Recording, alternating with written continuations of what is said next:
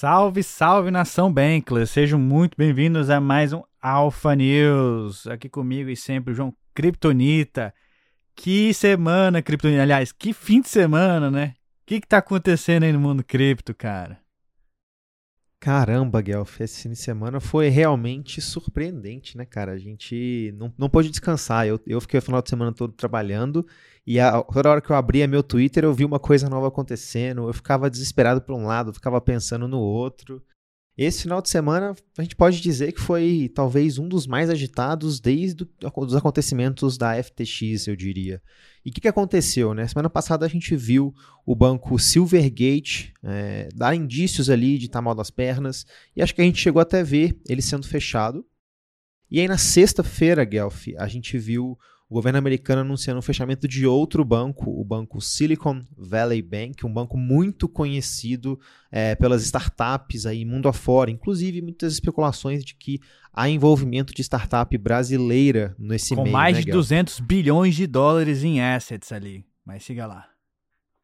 Exatamente, exatamente. Então, já causou um pânico bem grande com relação a investidores institucionais e grandes empresas, até mesmo porque, igual eu falei, era considerado um dos maiores bancos de startups dos Estados Unidos. Com isso, a gente viu uma série de consequências, consequências que acabaram respingando no universo cripto. Isso porque a Circle, empresa por trás do USDC, tinha sim bastante dinheiro dentro desse banco, certo, Guelph? Exatamente. A Circle tinha quase 4 bilhões de dólares nesse banco em depósitos.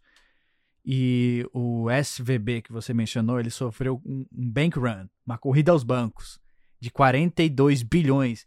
E ninguém sabe o, o motivo, porque todo mundo começou a tirar o dinheiro ali desse banco.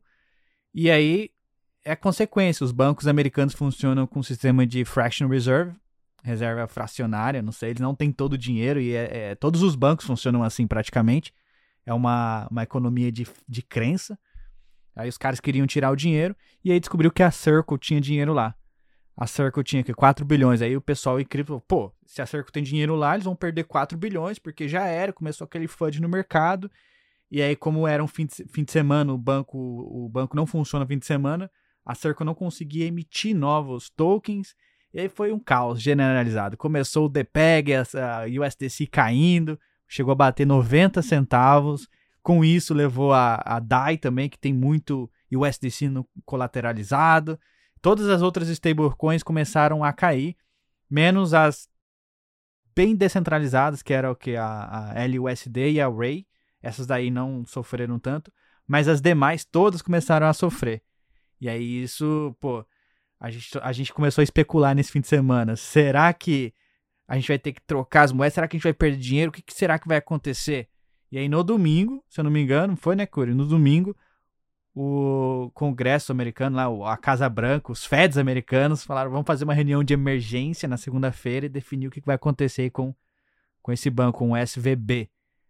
E aí o Biden falou assim: não, cara, agora vamos assinar um cheque aí, vamos recuperar esse banco, vamos pagar todo mundo que tem depósito no banco para estabilizar o sistema financeiro americano. Aí todo mundo ficou feliz com consequência dessa notícia de que o Biden e os Feds iam salvar o SVB, o Bitcoin, tanto o Ether dispararam. Teve uma alta aí de 20%. Na sexta-feira, Bitcoin chegou aí na casa de 19 mil, a gente reportou 19.200, se não me engano. Hoje, tá 24.050. E Ether, 1.665 dólares. Cara, os dois tiveram uma alta quase de 20% em dois dias. Isso aí é surreal, Corey. É cripto, né, cara? Exatamente, Guelph, exatamente.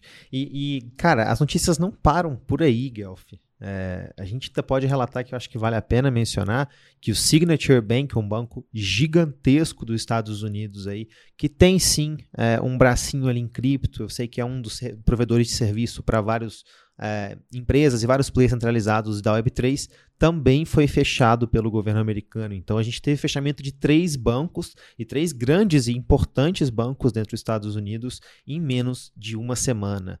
E que semana, hein, Guelph? Cara, muita coisa acontecendo, mas a gente também, é, eu acho que vale a pena a gente trazer mais uma especulaçãozinha aqui, não sabemos até que ponto isso é verdade ou não é, mas muitas pessoas no Twitter estão relatando que talvez isso tenha sido um ataque coordenado para com os bancos que possuem relação com cripto.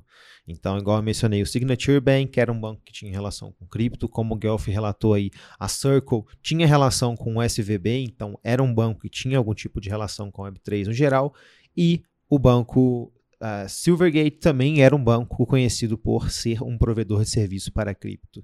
Seria esse mais um ataque do governo americano ao Web3, Guelph? É, isso aí que a galera tá especulando.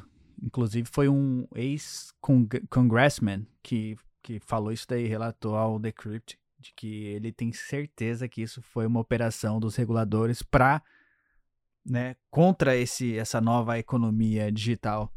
Veremos. Em consequência disso, Curi, o que, tá, o que aconteceu com os bancos, a USDC perdeu a PEG e nesse fim de semana foram mintados 407,8 milhões em novas stablecoins, novas USDCs, e aí para retornar a PEG. Muita gente encarou isso como FUD, muita gente começou a vender, certo? As USDCs, perdeu o PEG, ah, vai, acabou, é o fim das stablecoins.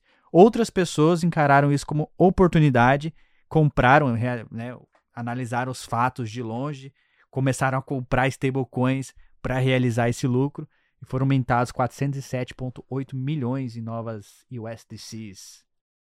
E outra, os protocolos também, a Curve Finance, a Uniswap, também tiveram ali recorde em volume nesse fim de semana, comparado a outros, né, outros momentos, cerca de, sei lá, 6 bilhões em volume. Foi muita coisa ali nesses dois protocolos. E sabe quem se beneficiou com tudo isso aí, Corey?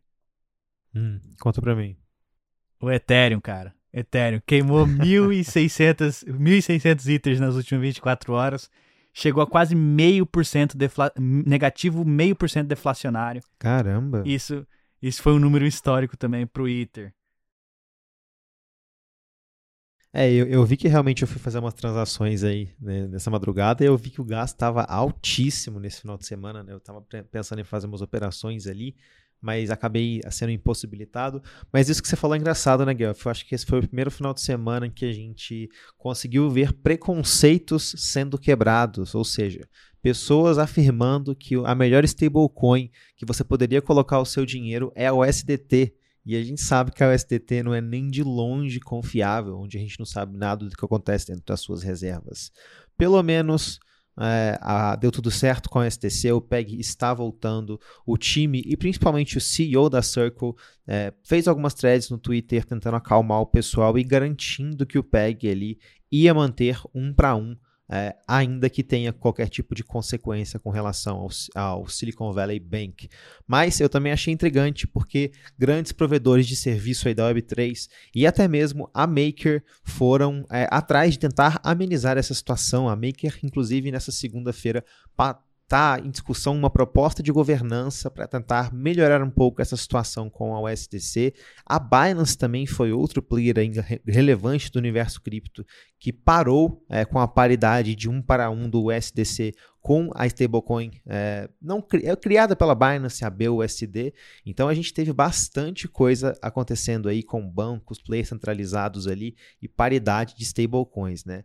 E ela tá, inclusive, Guelph, outra coisa também engraçada de mencionar é que o Polymarket, né, é um mercado de apostas aí da Web3, acabou ganhando bastante repercussão no Twitter essa semana, porque ele permite a, a, a aposta pelos usuários ali de, de DPEG de stablecoins. Então, achei, achei interessante. A, mentira, não foi o Polymarket, não, foi o, o Y2K, alguma coisa assim. É, Acabei, acabei confundindo aqui que eu também estava tava com Polymarket na cabeça.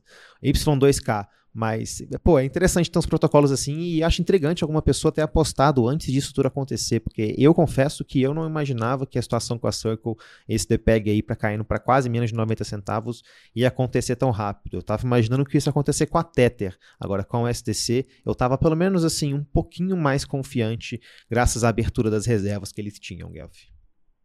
Boa, boa. E para finalizar aqui, trouxe mais duas notícias, que a Coinbase suspendeu a, a stablecoin da Binance, você não pode mais negociar na, na, na, Coinbase, e também que a Coinbase vai passar para as autoridades lá da Inglaterra o nome das pessoas que estão na corretora. É, meu amigo, as regulamentações estão chegando. O circo tá fechando, hein? O circo, circo tá, tá fechando. fechando. Mas é isso, pessoal. Com isso a gente encerra o Alpha News de hoje. Tem muito mais coisa acontecendo no mercado, mas fica muito difícil a gente resumir tudo em 10 minutos. Amanhã tem mais. Valeu! Valeu!